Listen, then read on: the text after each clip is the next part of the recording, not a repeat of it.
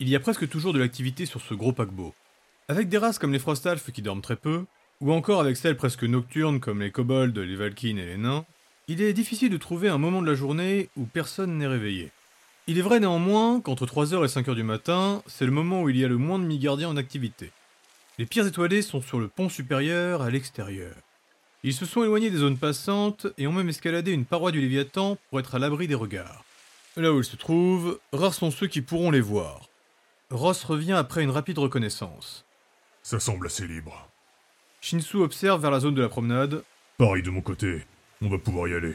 Ilyes et Relorque se tiennent de chaque côté du lard. Le Scald est assis en tailleur et il a une petite coquille de dragon brisée dans les mains. Il l'observe avec attention, ses reflets bleutés scintillent et il est comme hypnotisé. Hulard Euh, oui, oui, oui. Vous êtes prêts? Ilyes se place derrière lui, céleste dans les mains. L'arme divine n'étant jamais létale, elle est en position pour lui mettre une grosse mandale. Prête. Raylork s'éloigne d'un pas, il se concentre, et ses failles magiques s'illuminent. Il vient de charger un sort dans son corps. Prêt. Hullard amène doucement la coquille à sa bouche. Les dents serrées, il essaie de se retenir pour ne pas la dévorer. Mais c'est plus fort que lui. Et il la croque goulûment. La coquille craque dans sa mâchoire, et du sang commence à couler de sa bouche. Il tousse, mais il continue de mâcher. Hullard, ça va? Sans s'arrêter, toujours en tailleur, il lui fait signe que oui. Puis il se courbe de douleur. Et le sang coule toujours plus abondamment. Céleste scintille inquiète, et la dévoreuse tremblote, euh, excitée. Le scalde fait mine de vomir, mais il va se retenir. Hulard Il tend la main en arrière pour dire à Elias de ne pas s'en faire. Un craquement. Violent. Retentissant. Hullard se voûte. Il se met à quatre pattes. Et il ouvre enfin la gueule. Raylork fait un pas en arrière. Il regarde Ilias, il ne sait pas quoi faire. Shinsu et Ross, tournés vers l'extérieur, ne peuvent s'empêcher de regarder. Hullard a l'air de souffrir. Ilyes, faut intervenir. D'un mouvement extrêmement vif, Hullard tend sa main vers Raylork pour lui dire qu'il peut tenir. Mais sa main est presque une griffe. Shinsu l'aperçoit avec son regard perçant. Le corps du Scald se recouvre d'écailles progressivement. D'autres craquements. Ce son est terrifiant. Il y a ses bouches bées. Elle voit le dos du lard bouger. Bien que sûr de lui, il ne savait vraiment pas à quoi s'attendre. Il avait quelques idées, mais tous les sang dragons ne réagissent pas de la même façon. L'erreur qu'Hullard a commise, c'est de ne pas penser au fait que l'œuf n'est pas de n'importe quel dragon. Il s'attendait à une réaction, une légère mutation. Il s'attendait à pouvoir cracher du feu, ou à avoir des griffes. Une minute, ou deux. Mais c'est l'œuf de la dragonne de Midgard, celle qui a le plus grand lien avec son peuple, celle qui partage son sang. C'est donc bien plus dangereux. Des ailes. Des ailes draconiques et sanglantes viennent de déchirer la chemise du lard. Ilyes, on fait quoi? Hulard Est-ce que tu nous entends? D'un coup, il se retourne. C'est le visage d'un dragon humanoïde. Les écailles bleues, les grands yeux et une gueule allongée. Ses pupilles draconiques la scrutent, mais il s'est figé. Il la reconnaît. Il se tourne à nouveau face à lui, vers l'océan infini. Et... Il saute. Il s'envole. Avoir la capacité de voler, c'est quelque chose qui s'apparente au pouvoir des divinités. Et elle ne donne à aucun Midgardien cette capacité. Les dieux ne laissent pas l'accès à certains pouvoirs aux mortels. Mais les dragons ne sont pas limités par les divinités. Bien qu'il y ait toujours le risque que ces derniers interfèrent. Mais ça tombe bien parce qu'en ce moment notre groupe est un peu loin des terres de Midgard. Euh... Il va où? Ross s'est rapproché de Shinsu. Le groupe des pierres étoilées regarde le Scald s'envoler. Il s'éloigne, il monte dans les airs, il fait une vrille, et après quelques instants, il revient vers eux et se pose maladroitement. Il se redresse, les regarde, grogne. Ses crocs sont toujours teintés par le sang, puis il fait à nouveau face à l'océan. Il inspire profondément, et enfin, il crache un feu bleu en hurlant. Il maintient son souffle, son expiration, alors est à deux doigts de lui lancer une déflagration. Mais l'intensité du souffle enflammé se réduit peu à peu. Hullard se voûte, se courbe et finit à nouveau à quatre pattes. Les craquements reprennent et les ailes se résorbent. Après ces quelques secondes éclairées par les flammes bleutées, il retombe dans l'obscurité de ce début de matinée. Ilyes se jette au sol aux côtés du lard. Il respire bruyamment. Raylor s'approche avec prudence. Hulard Hulard, tu m'entends? Je. Je. C'était fantastique Vous avez tous vu Cette puissance Cette noblesse J'ai. J'ai volé Mais est-ce que tu pouvais tout contrôler? Presque oui. Ce- Cependant, j'avais envie de vous dévorer. Bon, ça on s'en doutait, mais c'est pas pour nous rassurer. Les gars, on nous observe. Le groupe entier se retourne vers Shinsu, ils suivent son regard et ils sursautent tous en même temps. Ilias brandit Céleste, Ross récupère son arc, Ular se redresse et Raylork sort deux de ses lames. Shinsu a déjà la dévoreuse dans les mains, mais il n'est pas en garde. Il est subjugué. Depuis qu'il a cette épée maudite et qu'il partage son sang avec elle, depuis qu'il est lié à l'artefact, il peut sentir la vie autour de lui. Il a fait des tests et des calculs à l'époque avec Kalakokara, et il sait qu'il peut plus ou moins l'apercevoir à 6 ou 7 mètres. Mais les deux observateurs qui viennent de les surprendre se tiennent à 3 mètres d'eux. Et personne ne les a sentis venir, même pas lui, même pas elle. La dévoreuse est agacée. Les deux intrus sont habillés d'un tissu gris-noir, leurs visages sont cachés par un masque et une capuche, et leurs yeux brillent d'un éclat rouge-brun. Au regard de leur carrure et de leur taille, c'est certainement une kobold et un viking. La kobold prend la parole. Granit, cette fois c'est terminé. Vous avez interdiction de retenter quoi que ce soit sur le Léviathan. Vous avez failli tout détruire la dernière fois. Sachez que s'il devait se passer quelque chose durant cette matinée, nous étions prêts à vous exécuter. Midgar a trop misé sur le Léviathan pour que nous nous perdions à cause d'un groupe d'imprudents. Le viking reste sans rien dire et les dévisage. La kobold continue. Vous aviez dit au capitaine que c'était votre dernier rituel. Et vous Mais c'était pas un rituel, c'était juste. Un repas gastronomique particulier. Nous ne sommes pas ici pour jouer. Vous avez des responsabilités, Granit. Et nous sommes là pour vous le rappeler. Cela ne se reproduira pas. Et vous avez notre parole. Ilias se tourne vers le reste du groupe. Seuls elle et Ross ont compris de qui il s'agit. Très doucement, une brume magique apparaît autour d'eux. Elle se concentre de plus en plus sur les deux personnes encapuchonnées. Puis tout devient opaque quelques secondes. L'air marin souffle la fumée. Et il n'y a plus que les pierres étoilées. Shinsu comprend. C'était. vide. Oui. Ilias serre les dents. Ross remarque. Je pensais pas qu'il y en aurait de chez eux qui partiraient pour l'Atlantide. Shinsu rajoute. C'est la première fois qu'on me surprend depuis longtemps. C'est pas la première fois qu'ils nous suivent en tout cas. On doit tout arrêter. Si Vin nous surveille, c'est que. Ilias baisse la tête, vaincu. Je n'arrive pas à vous gérer. Vous êtes. Ular pose une main sur son épaule. Là où nous arrivons, c'est inconnu. C'est une terre où la magie est plus forte, où les créatures sont plus puissantes. Nous avons une mission à mener, et elle ne sera pas sans danger. Ce n'est pas un caprice qui m'a poussé à goûter cette coquille, Ilias. En temps voulu, il y a le risque que j'utilise ce composant. Et il fallait que je le teste avant. Mais je suis désolé. Vraiment. Ross se rapproche. On sera plus vigilant. Raylord pose à son tour une main sur l'épaule de la Valkyrie. Promis, on sera obéissant. Shinsu reste à distance, Ilias tourne son regard vers lui, et gravement il lui fait un signe pour dire oui. Merci. Bien que libérés de leur travail de police, les pierres étoilées ne vont pas chômer. L'entraînement matinal du groupe va reprendre, mais il sera axé Bristono. Et pour beaucoup, ce sera une surprise de taille, car celui qui s'en occupe ne sera nul autre que Keroro Kerm, le maître du tonneau. Allez, plus vite Plus vite Ils devront faire des sprints sans utiliser la magie. Si vous attrapez les boulets, vous attrapez les tonneaux. À coups de petits canons, il va leur tirer dessus avec des boulets en cuir. Il leur fait aussi des entraînements particuliers à chacun. Raylork envoie une déflagration. Encore Ross tire un trait de poudre. Plus loin Shinsu frappe sur un mannequin. Plus fort Ilias fait un enchaînement. Plus vite Ular chante pendant qu'il se fait attaquer.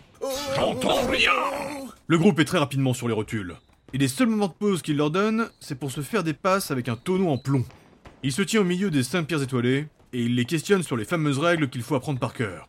Règle 23, Shinsu euh, Trancher avant de parler. Faux Règle 23, tu passes le tonneau si t'es piégé. Tu me fais 100 pompes sauter. Je crois que je vais le tuer là. Règle 36, Ilias Mais Kerem, ce, ce ne sont même pas des règles, ce sont des techniques que vous nous faites. Faux Règle 36, toujours garder une capacité à distance. Tu me fais 100 flexions, les mains au-dessus du front. Comme au final il n'y a que Raylord qui connaît les fameuses règles, ce moment de repos est une torture. Le groupe est épuisé, mais les entraînements redoutés sont d'une grande efficacité. Surtout la partie où ils organisent les stratégies. Allez, on se relève et on recommence. Shinsu, c'est toi qui brise sur cette attaque. Euh, Cher maître du tonneau, vous ne pensez pas qu'il vaudrait mieux que... C'est qui le maître ici Bah, bah, bah, c'est vous. Alors on écoute le maître. Et tu vas me faire trois tours le tonneau dans les mains. Mais, mais, mais, mais... Cours, je te dis Cours Raylord et les autres regardent Ular partir en courant. C'est plutôt agréable de voir Ular se faire bâcher. Qu'est-ce que tu dis, toi? Non mais coach... Tu cours Tu cours aussi Les plaqueurs vont aussi s'entraîner avec eux. Ils vont souffrir tout autant, mais ils ne viendront que la moitié du temps. Il faut dire qu'ils sont plus inconstants et qu'ils sont moins sérieux quand il s'agit de l'entraînement. Rincés après une matinée des plus violentes, les pires étoilés et les plaqueurs prennent un repas bien mérité au restaurant des combattants. Lorsqu'Ald, Biggie alterne cheveux d'éclat, raconte comment leur groupe a sauvé l'Okao des griffes de Péridote. En effet, le grand troll était encore emprisonné, et s'il ne sortait pas avant que Péridote récupère les commandes, les choses auraient pu être compliquées. Il devait nous rester une dizaine de minutes. Même moi. Rajoute Penalt, le guerrier aux cheveux bleutés. On a envoyé Rifka et Tenok former un véritable mur devant le commissariat. On a fait semblant de se disputer, et on les écoutait pas quand ils nous demandaient de bouger. Explique le nain grognon en prenant la main de sa femme. Ils ont littéralement bloqué la porte d'entrée. Et moi, de mon côté, j'ai foncé au niveau des cellules des capitaines, et j'ai commencé à faire mes jeux de manche auprès de l'officier en charge. Les pierres étoilées sont toutes oui. Ross se questionne. Et Pénalt, quand t'as récupéré le document, entre l'étage de commandement et les cellules de la capitainerie, comment t'as pu descendre aussi vite? En passant par les hublots. Quoi? Shinsu sursaute. J'ai accroché ma corde devant mettre un meuble. Je savais que c'était juste en dessous, à à peu près 17 mètres d'écart. J'ai ouvert, je me suis accroché et j'ai sauté. Ular reste perplexe. Mais les hublots de la prison sont fermés, comment tu as réussi à passer? Non, je l'avais ouvert. Explique le chaos. C'est Raylord qui s'interroge maintenant. Mais comment tu pouvais savoir qu'ils allaient passer par la fenêtre? En gros, j'ai vu l'heure, je me suis dit qu'ils allaient intervenir et je savais pas comment. J'ai donc essayé d'ouvrir toutes les possibilités. J'étais même prêt à les voir passer par le plancher. Biggie le reprend. Je suis parvenu à faire rentrer l'officier dans la salle des cellules. Il me disait pour la millième fois qu'il ne pouvait rien faire sans la lettre des capitaines. Et avec un grand sourire, je lui ai dit que justement, elle était là. Il fallait voir sa tête quand il a vu Penalt dans le cachot de l'Okao. Comme si ne rien n'était, à travers les barreaux, il lui a tendu la lettre. Et Péridot arriva à l'instant où on était sortis. Ils montraient leurs insignes pour reprendre le commandement, mais on était déjà libre. Quel jeu d'équipe Bravo Tous retombent sur leur siège. Ils étaient absorbés par cette histoire. Les prouesses d'un groupe qui se connaît depuis toujours, c'est quelque chose qui plaît beaucoup aux Midgardiens. La puissance individuelle, c'est formidable, mais la synergie d'un groupe, c'est encore plus admirable. Les pierres étoilées rêvent qu'un jour ils soient aussi efficaces. Et cela les motive d'ailleurs à leur faire face. Raylork le signifie à voix haute d'ailleurs. J'espère vraiment qu'on va pouvoir vous affronter au Bristono. Pénal te répond. Dommage que Kriblen ne soit pas là. Au bordel. Et est-ce que vous êtes prêts pour votre représentation? Ils vous attendent tous au tournant. Lokao a un sourire en coin. Nombreux sont les scaldes qui attendent les pierres étoilées faire de la pierre qui roule. Et nombreux seront ceux qui vont vouloir apprendre. Répond Ular en se dressant fièrement. Ilyes est restée relativement silencieuse jusque-là, et elle va étonner plus d'une personne quand elle va dire cela. J'avoue que je suis confiante. Entre les accords musicaux et magiques, mais aussi les démonstrations physiques, les pierres étoilées vont tout enflammer. Et nous serons les fiers représentants de la pierre qui roule, et de tout ce qui en découle. Car en effet, chaque soir, bien que malmenés par les matinées, ils vont se retrouver pour répéter. L'échéance du premier concert est très proche, et Ular prend tristement exemple sur les entraînements de Kirokerm. Allez, on reprend Mais maître, j'en peux plus là Ralour, c'est qui le maître ici? Bah c'est vous Alors on écoute le maître, et tu me fais trois solos d'affilée. Mais, mais... Joue, je te dis Joue Le pire, c'est quand Ular se place en face du groupe pour observer les répétitions. Ross utilise sa foudre pour électriser la salle et se déplacer. Encore Raylark envoie des traits de feu pour illuminer l'estrade. Plus loin Ralour fait son enchaînement à la guitare et Ilyes à la pitare. Plus fort Shinsu s'élance et fait ses acrobaties. Plus vite Yaka frappe avec ses pieds pour jouer les percussions. J'entends rien Mesdames et messieurs, bienvenue à toutes et à tous sur la première coupe transocéanique du Bristono. La première coupe du Léviathan. Si vous voulez vous installer, il vous reste quelques instants. Et pour le moment, le terrain est encore accessible pour assister à l'ouverture musicale en l'honneur du début des Jeux.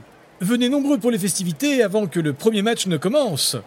Ross et Elias ont déjà vécu de nombreux périls. Ils ont été sur les fronts pendant des années et ont fait face à des menaces aussi dangereuses qu'improbables. Mais là, étrangement, ils sont tous les deux pris d'un stress nouveau. Toutes les pièces étoilées sont sur l'estrade, elle est au centre du terrain et ils sont encerclés par une foule de Midgardiens. C'est presque un quart du bateau qui les observe. La commentatrice Ulmaritina finit son discours dans les tuyaux de Léviathan. La salle, bien que immense, est pleine à craquer. Mais des gens parviennent encore à se faire une place pour y rentrer. Ular est sur l'estrade, en première position, mais pas très content des dispositions. En effet, avoir une scène centrale, ce n'est pas très pratique, mais bon, ça fait plus de public. Shinsu vient de se mettre torse nu. Ross tire pour se déplacer sur un pilier. Raylork enflamme son corps. Il a emmagasiné trois sorts en lui, ça va péter. La petite Jean a sorti son beau violon. Ralour accorde magiquement sa guitare pour augmenter le son, et Yaka fait de même pour changer les sonorités de la pitard d'Iliès. Pour la Valkyrie, rien ne va changer, mais le son est bien différent. Muller se place au centre, encerclé par les quatre musiciens. Yaka au niveau de sa batterie à pied, Ralour à la guitare basse, Jin avec son violon et Elias avec sa pitare. Raylork et Shinsu sont aux deux opposés de l'estrade, ils vont constamment tourner tout en restant chacun de leur côté. Ross, lui, va électriser l'atmosphère en tirant de pilier en pilier pour se déplacer. À mon signal, Ilyes et Jean, vous lancez les festivités. Ralour et Yaka, vous vous lancez derrière elle, puis je vous rejoins. Uller vérifie les placements de Ross, Raylork et Shinsu. Il sourit. Croyez-moi, je ne pense pas qu'ils vont voir venir ce qui va se passer. Uller commence à grogner. Sa voix va prendre une influence draconique pour améliorer encore le style de sa musique. Il prend une longue inspiration et il ouvre les bras. Raylork fait de même et envoie deux explosions. Violon et pitard, Ilyes et Jin commencent. Batterie et guitare, Yaka et Ralour se lancent. Shinsu part en pirouette et fait des katas avec la dévoreuse. Les deux élèves se tournent vers leur maître, et Ular envoie une vague magique tout en chantant. Sa voix est aggravée par la puissance draconique. Presque au tempo, Rance envoie des traits électriques.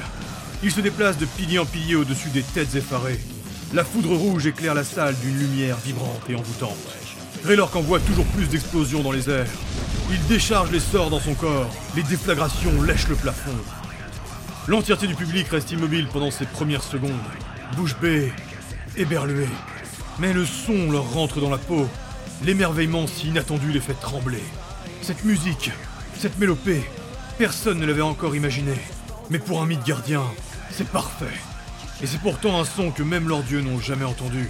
Les pierres étoilées sont en train de transcender la réalité. Trolls, nains, kobolds, vikings, valkynes et frostalf, tous se mettent à remuer, à danser. Et rapidement tout se change dans un pogo endiablé. Avec Ular, l'un de ceux qui tire son épingle du jeu, c'est Ralour. Le petit nain est comme un fou et il tournoie avec sa guitare dans les mains. Il est complètement dans son élément et il s'amuse avec Yaka en le défiant. Ilyes, éclairé de plus en plus par Céleste dans son dos, se laisse aussi prendre dans la folie musicale. Jean la rejoint pour être elle aussi éclairée par la lumière divine. Ular fait son show avec son corps et sa voix. Sa magie scaldique inonde la salle et les rend esthétiques. Yaka bat des pieds comme un fou. Ralour finit dans un dernier élan. Shinsu fait un double salto. Raylork sort deux épées en les enflammant. Ular se jette et glisse sur les genoux. La foule de Midgardiens hurle. Certains trolls jettent des kobolds. Un groupe de nains est pris dans une frénésie d'alcool. Et ils envoient des chopes remplies de bière dans tous les sens. Même une partie des gardes du Léviathan sont pris dans l'euphorie. Plus rien ne les arrête. Et la foule hurle. Les pierres étoilées se regardent essoufflés. Puis ils se font signe. Il n'y aura pas de match ce soir-là. Mais un concert improvisé qui va tout faire trembler. Le style de la pierre qui roule vient de faire son entrée. Les pierres étoilées viennent de la présenter. Un nouveau genre de musique. Une nouveauté fantastique.